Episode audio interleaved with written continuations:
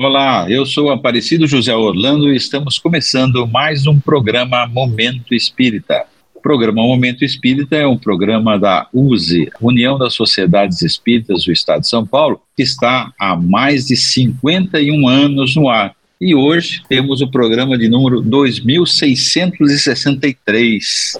É uma longa trajetória sempre aos domingos, a partir das 12 horas. E como vocês sabem, temos também retransmissões às quartas-feiras, a partir das 4 horas da manhã, e às quintas-feiras, a partir das 18 horas.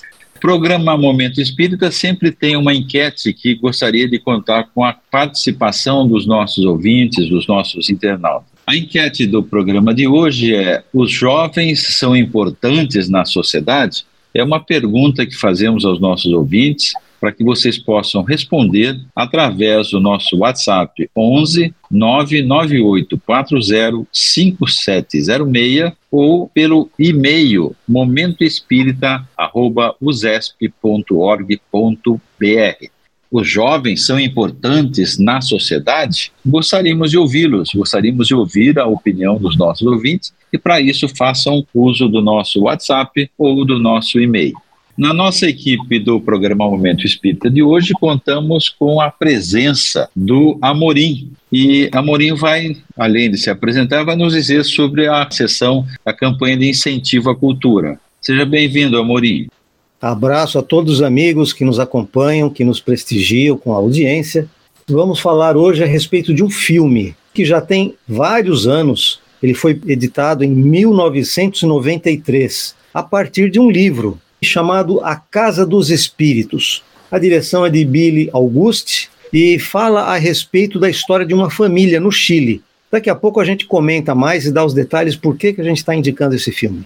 Fiquem atentos que daqui a pouco, como disse o Amorim, vamos estar comentando, analisando sobre a ótica da doutrina espírita, que tem muito a trazer informações sobre o envolvimento de pessoas com a mediunidade, com a espiritualidade.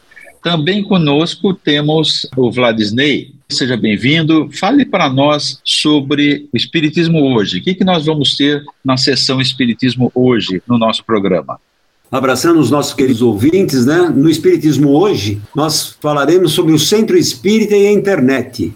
A nossa questão é qual o papel dos jovens para o funcionamento desse recurso? Como trabalhar com o jovem nesse recurso da internet dentro do centro espírita? E conosco também, Niva, seja também muito bem-vindo ao nosso programa e gostaríamos que você falasse sobre a sessão Estude Viva desse programa. Quais as questões que nós vamos analisar, que nós vamos estudar em O Livro dos Espíritos? Boa tarde para os nossos queridos ouvintes, sejam todos bem-vindos. Momento Espírita agradece o carinho da sua audiência. No Estúdio Viva, nós estamos abordando o Livro dos Espíritos e hoje vamos falar das questões 258 a 273. Muito interessante, inclusive, essa abordagem, porque dará condições para os nossos ouvintes fazerem uma avaliação do que seja o estudo na sua verdadeira essência. Muito bem, Niva, e vamos falar das escolhas das provas, de como são feitas as escolhas para as nossas reencarnações. Iniciando o nosso programa, efetivamente, lembrando sobre a enquete, estamos com a enquete Os Jovens São Importantes na Sociedade? É a pergunta que fazemos aos nossos ouvintes e gostaríamos de contar com as suas respostas, com as participações dos nossos ouvintes, e pode ser feito através do WhatsApp 11 998 40 5706 ou através do e-mail momentoespírita.usesp.org.br.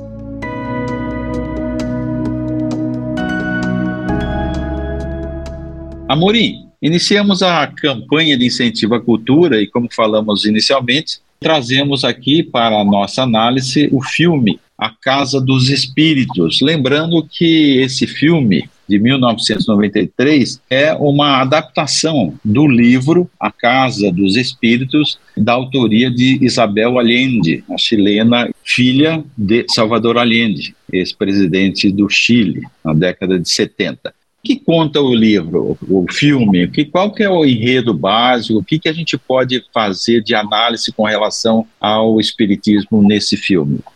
Eu diria, Orlando, que nós temos dois focos de atenção para esse filme e o livro também. O primeiro, a respeito das questões sociais, porque naturalmente a Isabel Allende, filha do ex-presidente Salvador Allende, fez uma série de observações na história a respeito do comportamento das elites com relação aos empregados, aos trabalhadores. O filme mostra a dureza desse tratamento, a falta de respeito, a falta de empatia nesse contato social, que inclusive é rejeitado esse contato em termos sociais, é tratado como se fossem pessoas inferiores isso fica bastante claro ao longo do filme.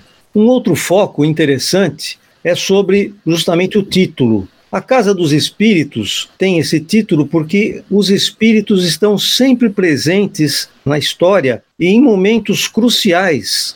Não é o foco principal da história, dá a impressão até para quem assiste assim de forma superficial que os espíritos apenas são citados de passagem. Mas, na verdade, nos momentos mais importantes, existe o fenômeno mediúnico. E são vários fenômenos que são retratados no filme: levitação, premonição, aparição. Enfim, são muitos os momentos do filme em que a manifestação mediúnica dá, assim, o tom da história, dá a direção segundo a qual as coisas vão acontecer. É um filme duro, tem algumas cenas fortes, inclusive do ponto de vista sexual. Não é um filme para a gente assistir com crianças pequenas, mas é um filme muito interessante e que fala, inclusive, a respeito das memórias que as pessoas têm a respeito da sua história, porque ele começa mostrando uma cena que se passa no, nos tempos mais recentes e depois é que vai entrar na sua história original. Sem dúvida, Amorim. Inclusive, eu gostaria de destacar que a autora do livro ela traz a vida de uma família cujos laços privados de amor e ódio são mais complexos e duradouros do que as lealdades políticas que os colocam um contra os outros. Essa Casa dos Espíritos apresenta uma narrativa instigante que costura passado, presente e futuro de uma maneira fluida e elegante. É, recomendamos realmente a leitura do livro, porque existe o livro, e também não deixe de assistir, porque está disponível na internet, A Casa dos Espíritos. Tem a duração de mais de duas horas, mas vale a pena realmente assistir. Lembrando, Niva, que esse filme está disponível pelo streaming, né? No Star Plus e no HBO Max. São os dois streams que têm esse filme disponível. Mas para quem não tem acesso a essa possibilidade, lembrando que o livro, o livro traz todo esse conteúdo, inclusive maior detalhamento do que o próprio filme. Afinal, um filme sempre é uma adaptação do livro que foi escrito pela Isabel Allende. Recomendamos a leitura de todos vocês desse A Casa dos Espíritos ou do filme do mesmo nome, A Casa dos Espíritos, direção de Billy August, de 1993. Como o Niva disse, é um longa, bem longa, né, Niva? Duas horas e alguma coisa, certo? Mas vale a pena, viu, Orlando? Por isso nós estamos recomendando, porque também é cultura.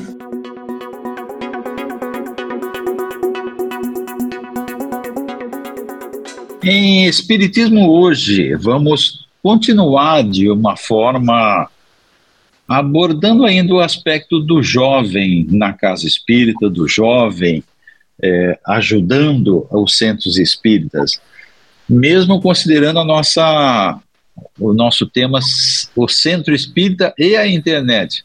Mas a questão âncora, a questão que faz com que a gente possa refletir sobre esse tema é, qual o papel dos jovens para o funcionamento desse recurso? Niva, como que o jovem espírita, conhecendo é, mais que as pessoas mais adultas, de uma forma geral, conhecendo mais detalhes essa, essa, as tecnologias que a gente tem hoje na, pela internet ou da internet, como é que eles podem ajudar a casa espírita na aplicação dessas tecnologias? Orlando, é, veja uma coisa: é, Após o período da pandemia e durante a pandemia, as casas espíritas precisaram lançar mão dessa ferramenta, ou seja, utilizar a internet para entrar em contato com seus frequentadores, além daqueles que frequentam a casa, muitos outros que acabam recebendo a mensagem e se interessam pelo estudo.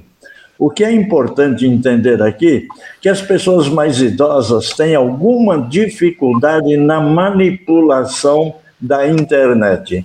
Enquanto que os jovens eles têm uma versatilidade, uma capacidade é, tão rápida para poder coordenar todo esse movimento que envolve realmente esse tipo de procedimento. Por quê? Por, para que, inclusive, a doutrina espírita não fique alheia aos avanços tecnológicos. Então, citando o papel do jovem aí, é, na casa espírita, nós vamos ver aqui que no, a orientação ao centro espírita fornecido pela FEB mostra claramente vários itens ali. Fala de conceito, da dimensão virtual do centro espírita, fala da finalidade, fala do objetivo, é criar condições adequadas por meio de canais virtuais para estudar, vivenciar e divulgar a doutrina espírita.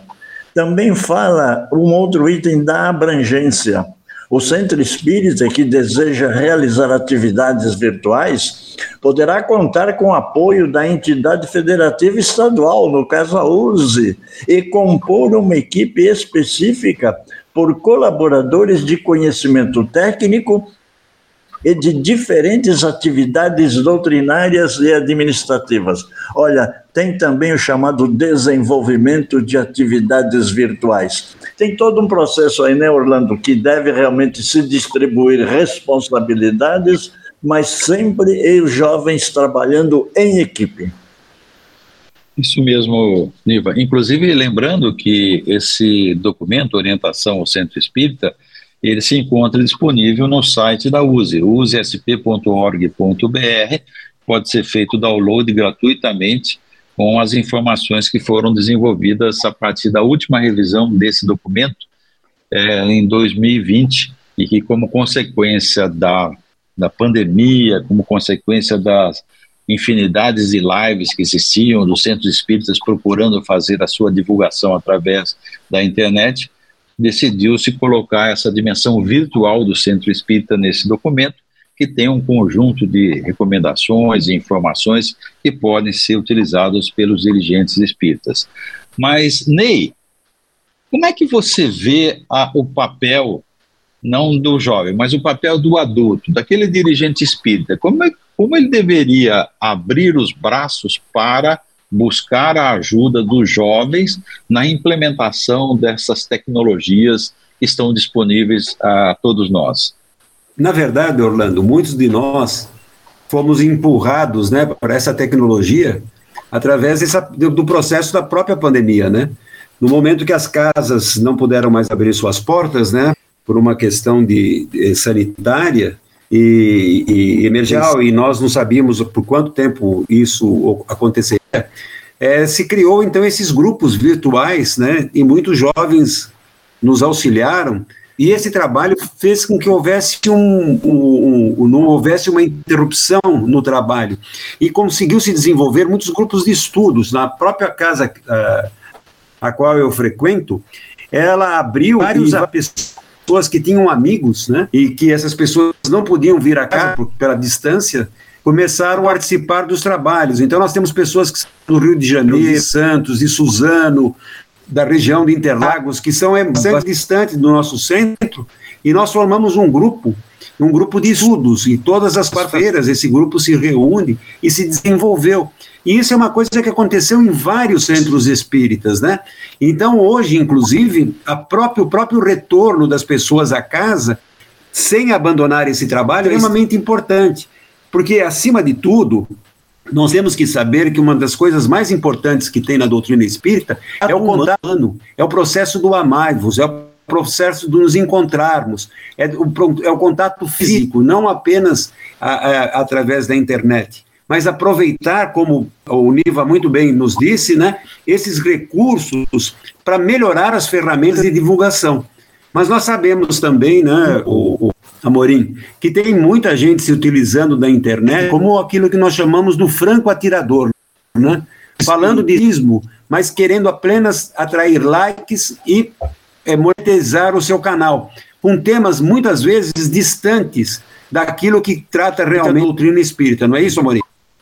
É, nós temos essa situação, nós temos realmente essa situação importante em que as pessoas procuram se valer dos recursos tecnológicos para benefícios pessoais.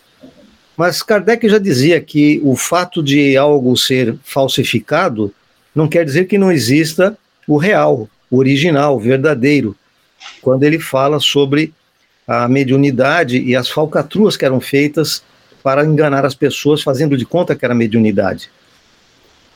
Eu diria, viu, Amorim? Eu diria, inclusive, o seguinte: uma coisa muito importante, aquilo que o Ney comentou, é a respeito da renovação de trabalhadores na casa espírita.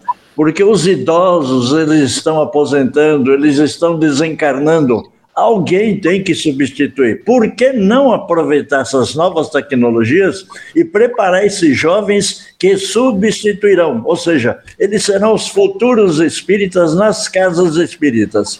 Essa responsabilidade pertence aos dirigentes, à diretoria, que deve dar oportunidade para o jovem.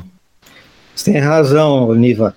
É, inclusive, hoje nós temos como consequência da pandemia, uma grande parte das casas espíritas acessando a internet, que já existia esse acesso, muitas casas já tinham inclusive canais no YouTube em que divulgavam as suas palestras, mas a pandemia estimulou a, a que as pessoas é, realizassem atividades ao vivo.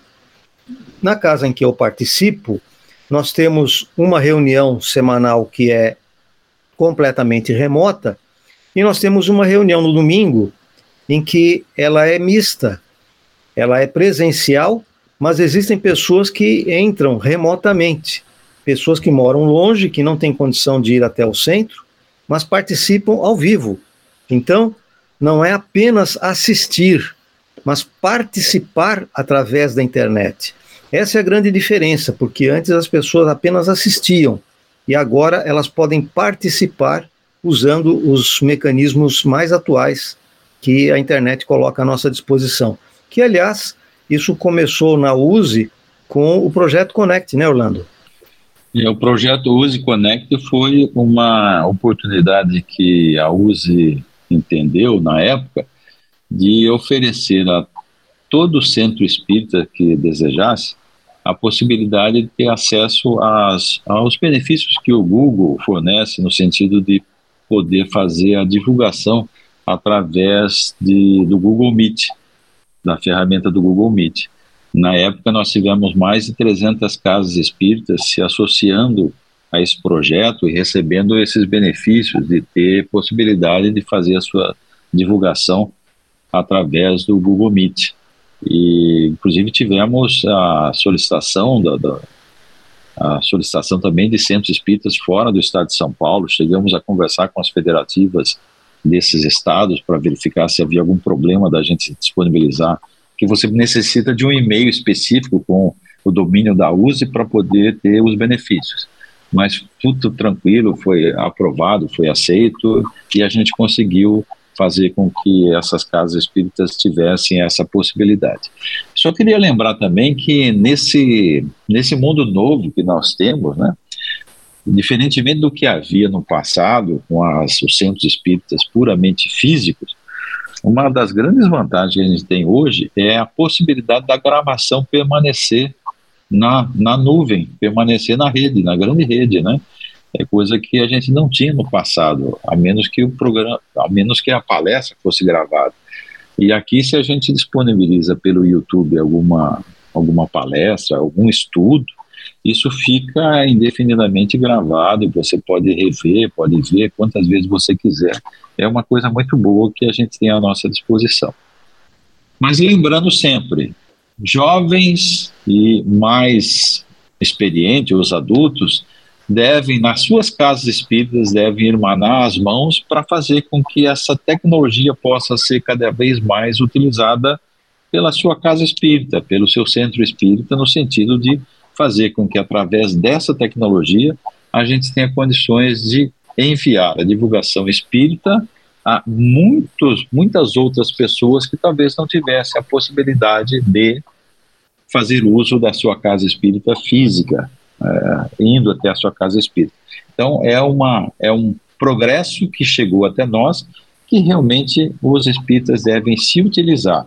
E nada melhor de, de utilizar fazendo com que os jovens, que normalmente têm o maior conhecimento da tecnologia, possam se emanar aos mais aos mais antigos e fazer com que isso mais facilmente aconteça ou seja praticado na nossa casa espírita.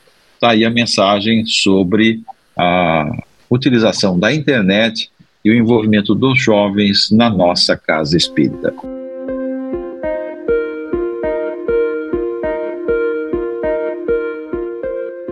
Agora vamos falar sobre o Clube Amigos da Boa Nova. Olha, o, Orlando, é, eu só queria lembrar que nós estamos falando do jovem no centro espírita, novas tecnologias, e olha, é bom lembrar, novas tecnologias exigem equipamentos mais modernos.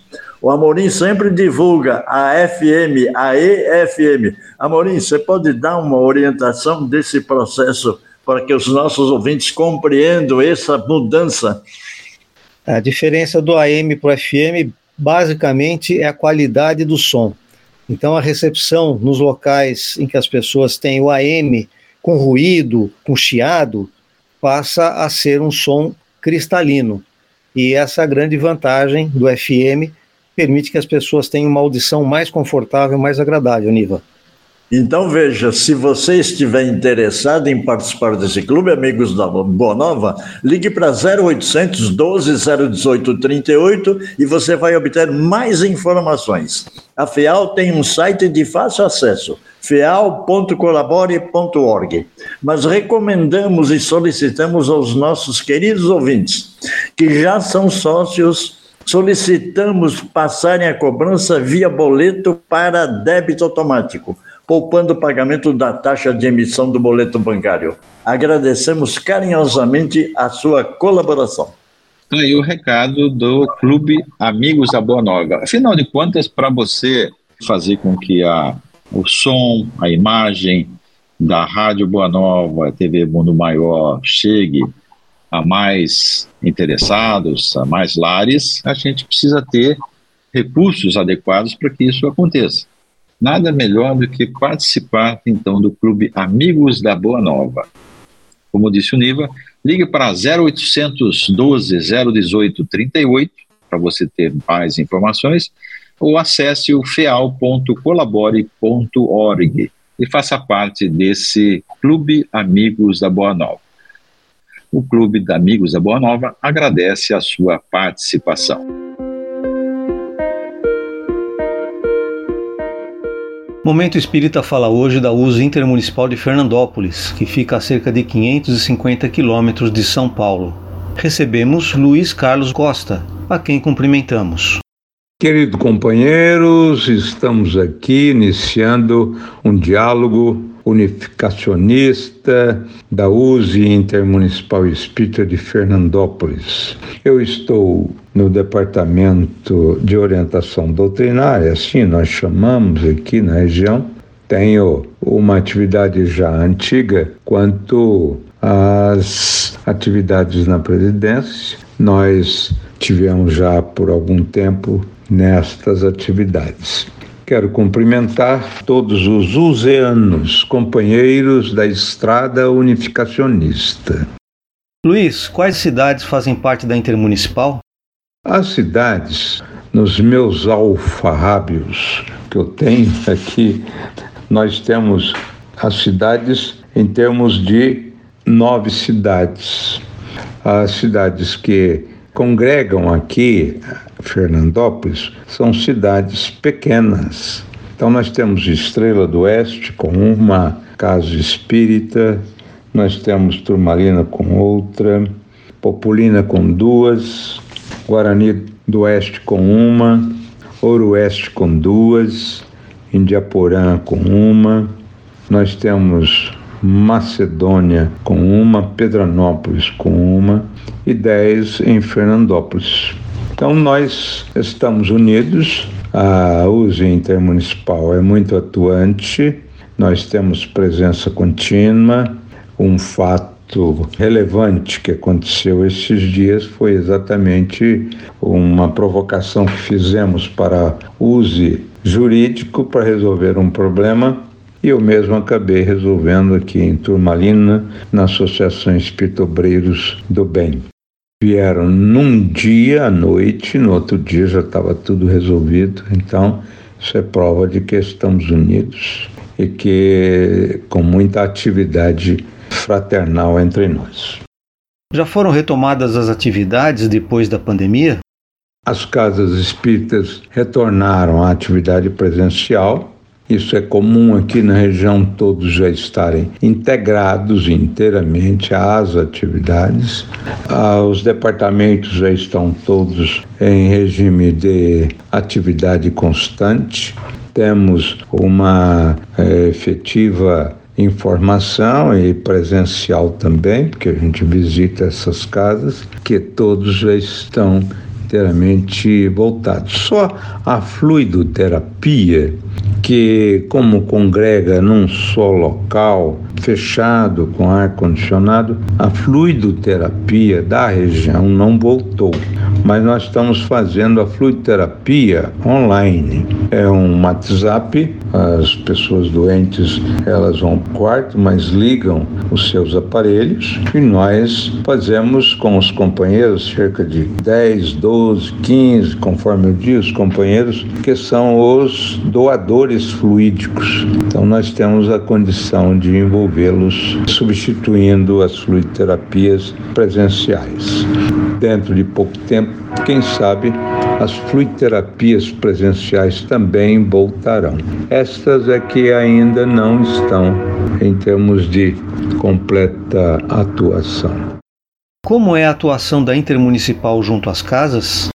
Quanto às atividades realizadas conjuntamente com o centro e coordenadas pela USE Intermunicipal de Fernandópolis, nós temos algumas atividades coordenadas. A atividade coordenada de maior intensidade é a sala virtual Joana de Anjos, que é da USE Intermunicipal Espírita de Fernandópolis.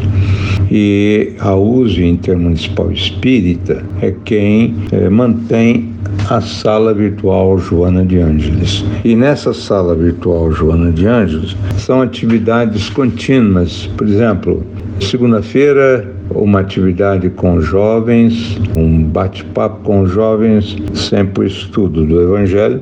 Na terça-feira tem atividades às 14h30, como também às 20 horas.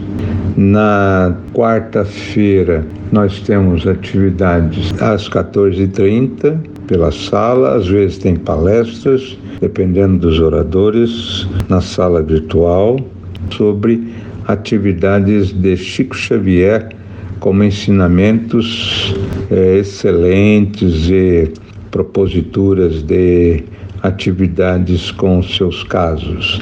E na quinta-feira temos o estudo do livro Tormentos da Obsessão às 14h30, às vezes palestras de convidados. Na sexta-feira nós temos uma atividade às 20 horas de assistência espiritual com temas de Joana de Ângeles. E no sábado nós temos atividades com palestras doutrinárias às 10 horas. Temos também no domingo, às 10 horas da manhã, reflexões espirituais. E no sábado, às 20h30, de 15 em 15 dias, nós temos a participação exclusiva de Heloísa Pires. Tem nas terças-feiras sempre são atividades com Jorge Elahá, porque ele é fixo às terças-feiras, quer ao vivo, quer gravadas. Então, essa atividade conjunta com todos os centros espíritos. Por isso que nós estamos muito unidos, muito ligados. Luiz, há outras atividades junto aos centros espíritas? Uma das atividades que eu não falei, que nós fazemos com todos os centros espíritas em todo o ano. A USE disponibiliza um curso por mim ministrado de oratória todo ano, recrutando aqueles que estão começando para, durante dez encontros, formarmos os novos oradores da messe né, do ano. Também produzimos um curso de orientação vinculado ao atendimento fraterno. Creio que nós vamos realizar isso, o curso de oratória ainda esse ano, também o curso de atendimento fraterno. Já disponibilizamos para esse ano um curso de passe em dois locais, um no, em Fernandópolis, congregando os grupos espíritas aqui de Fernandópolis, e outro feito em Populina, que é mais distante, congregando Turmalina, Guarani do Oeste e Ouro Oeste. Então, estas são as atividades que nós fazemos todo ano junto às casas espíritas. Agradecemos sua participação, Luiz, aqui em Momento de União. Foi uma alegria falar com todos e espero que todos tenham muita paz, muita alegria, muito encantamento com as atividades useanas que fazem parte de nossa vida há muitos anos.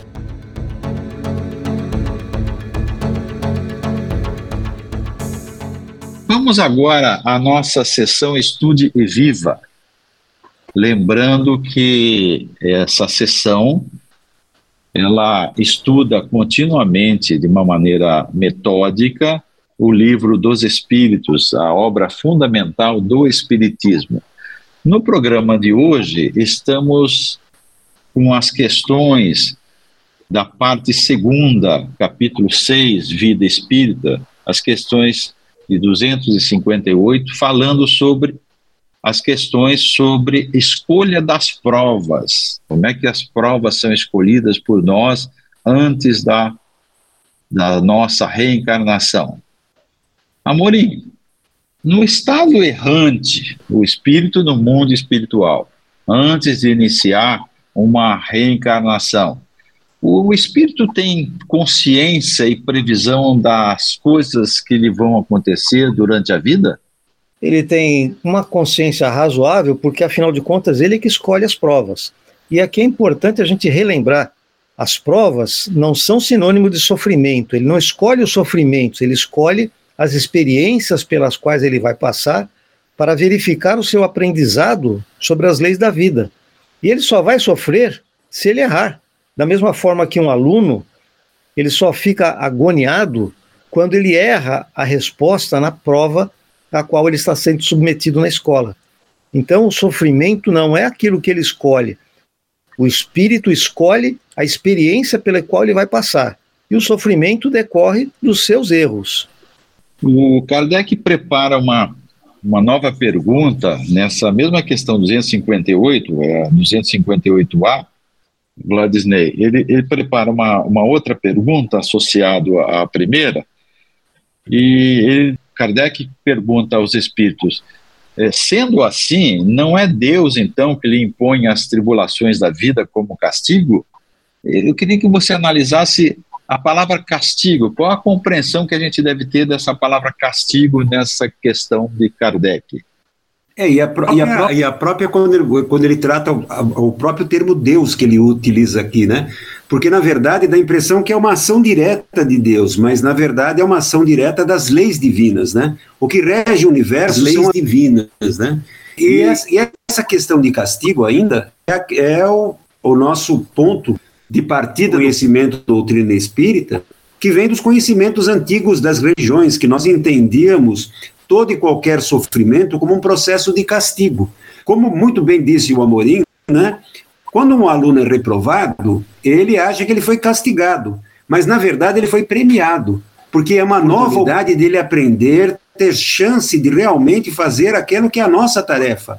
Porque quando o espírito é criado, ele é criado para um processo evolutivo para que ele aprenda as coisas e desenvolva a inteligência. E desenvolve, desenvolvendo a inteligência, ele possa fazer parte desse universo que é criação divina.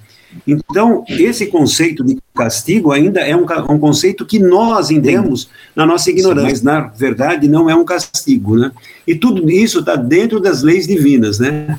Nada entrava o futuro, o caminho do bem como do mal. Estão abertos. Se vier, o espírito vier a sucumbir, resta-lhe o consolo que nem tudo se acabou para ele. E que Deus, né, na sua extrema bondade, deixe ele livre para recomeçar aquilo que foi mal feito, né? É, é diferente das religiões, que algumas religiões que condenam o espírito ao fogo eterno. Na doutrina espírita, nós sabemos que é, Deus não nos condena, ele sempre nos dá uma nova chance de recomeçar aquilo de onde, do ponto que nós erramos. Niva, a pergunta seguinte, Kardec é, faz o seguinte questionamento aos espíritos. Se o espírito pode escolher o gênero de provas que ele deve passar, significa que as dificuldades, as tribulações que nós experimentamos na nossa vida, todas elas foram previstas, previstas e escolhidas por nós? O que, que os espíritos respondem com relação a essa questão? É, justamente, ele pode querer nascer entre gente de má vida, sem dúvida nenhuma. É o livre-arbítrio, é a escolha que ele vai fazer. Agora, acontece o seguinte: é necessário considerar que, num meio em que possa sofrer a prova que pediu, ele vai ter condições de resistir ou sucumbir. Consequentemente, sempre lembrando, o espírito, através da prova, ele pode fazer as suas escolhas. Deus não permite. Até porque na questão anterior, a última frase lá me chama a atenção. Se ao passar pela rua uma telha te cair na cabeça, não cresça que estava escrito, como se diz vulgarmente. Não é Deus que jogou a telha na sua cabeça. Então é preciso usar de racionalidade, de bom senso, e analisar as informações dos espíritos sob a ótica que a doutrina espírita nos possibilita.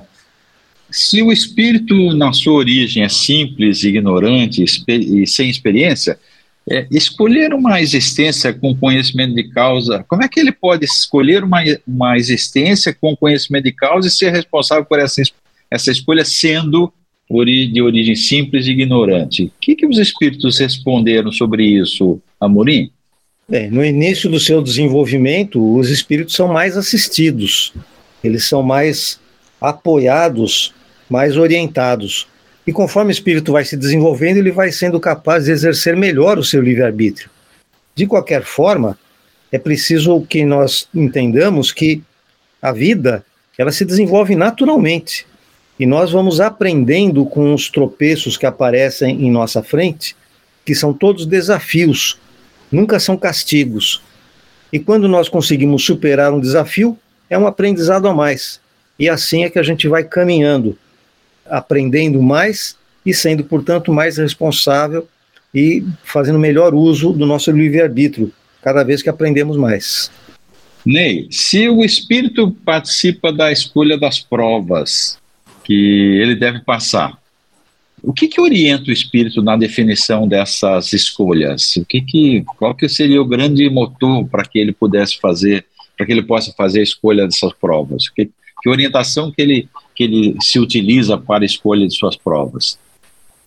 Esse é um ponto importante eh, de nós abordarmos aqui, né? Porque nós estamos falando das provas, né, que são escolhidas, né? A prova é como se fosse numa escola, é o momento que você vai dar um salto, uma evolução. Mas nem tudo que o, pelo aquilo que o Espírito passa são provas, muitas vezes são as expiações. Das expiações nós não temos como fugir, mas nas provas nós podemos nos prepararmos para é, é, é, tentarmos vencer alguma coisa que deixamos numa encarnação passada e durante a nossa vivência como espírito errante, nós reavaliamos aquela condição daquela reencarnação, uma nova oportunidade. Então seria como se fosse uma prova de segunda época. Nos é dado nova chance. Então aí nós participamos, né, é, da maneira que nós vamos passar.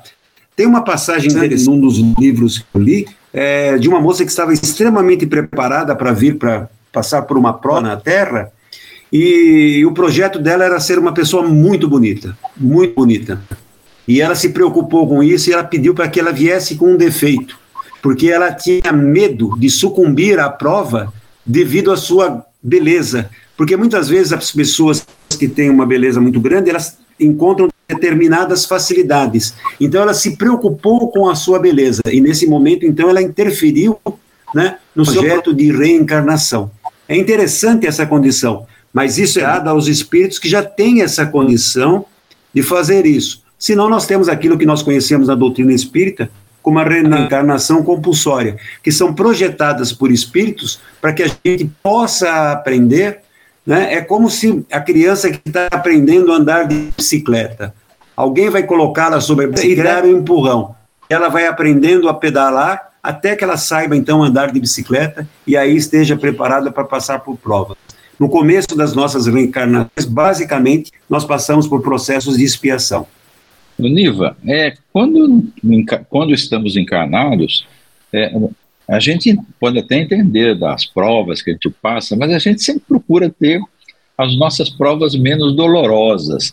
Não parece natural, sendo assim, não parece natural que no mundo espiritual nós também, na escolha das nossas provas, nós pudéssemos escolher as menos dolorosas?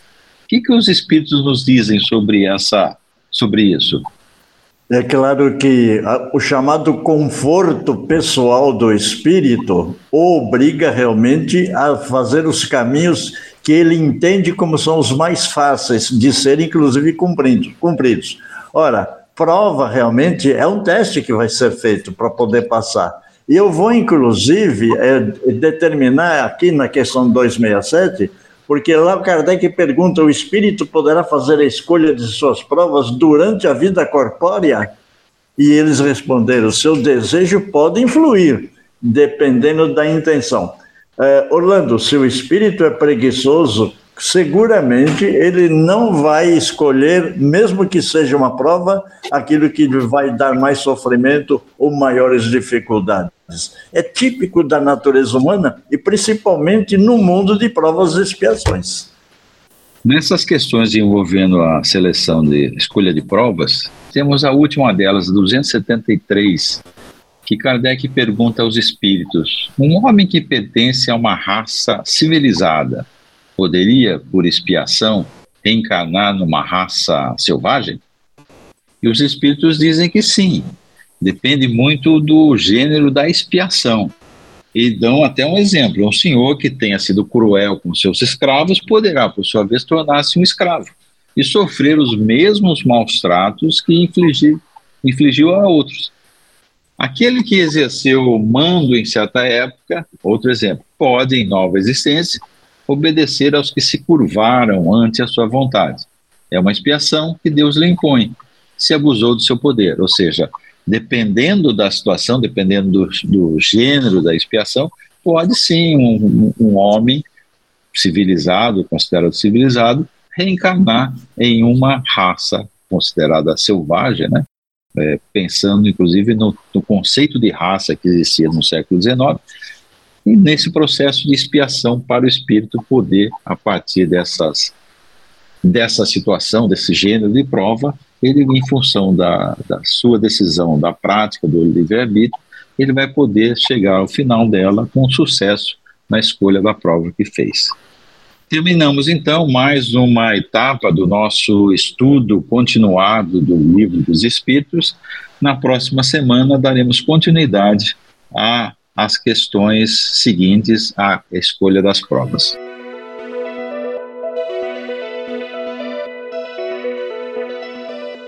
Estamos chegando ao final de mais um programa Momento Espírita da USE, que hoje contou com a colaboração do Vladisney. Agradecemos a você que nos acompanhou e esperamos contar com vocês na próxima semana. Um grande abraço. Niva. Contaremos novamente com a sua companhia no próximo domingo. Tenham todos uma boa semana e até lá. Amorim. Aos nossos amigos ouvintes, internautas, aqueles que acompanham pelo podcast, o nosso abraço e queremos encontrá-los novamente no próximo programa. Grande abraço.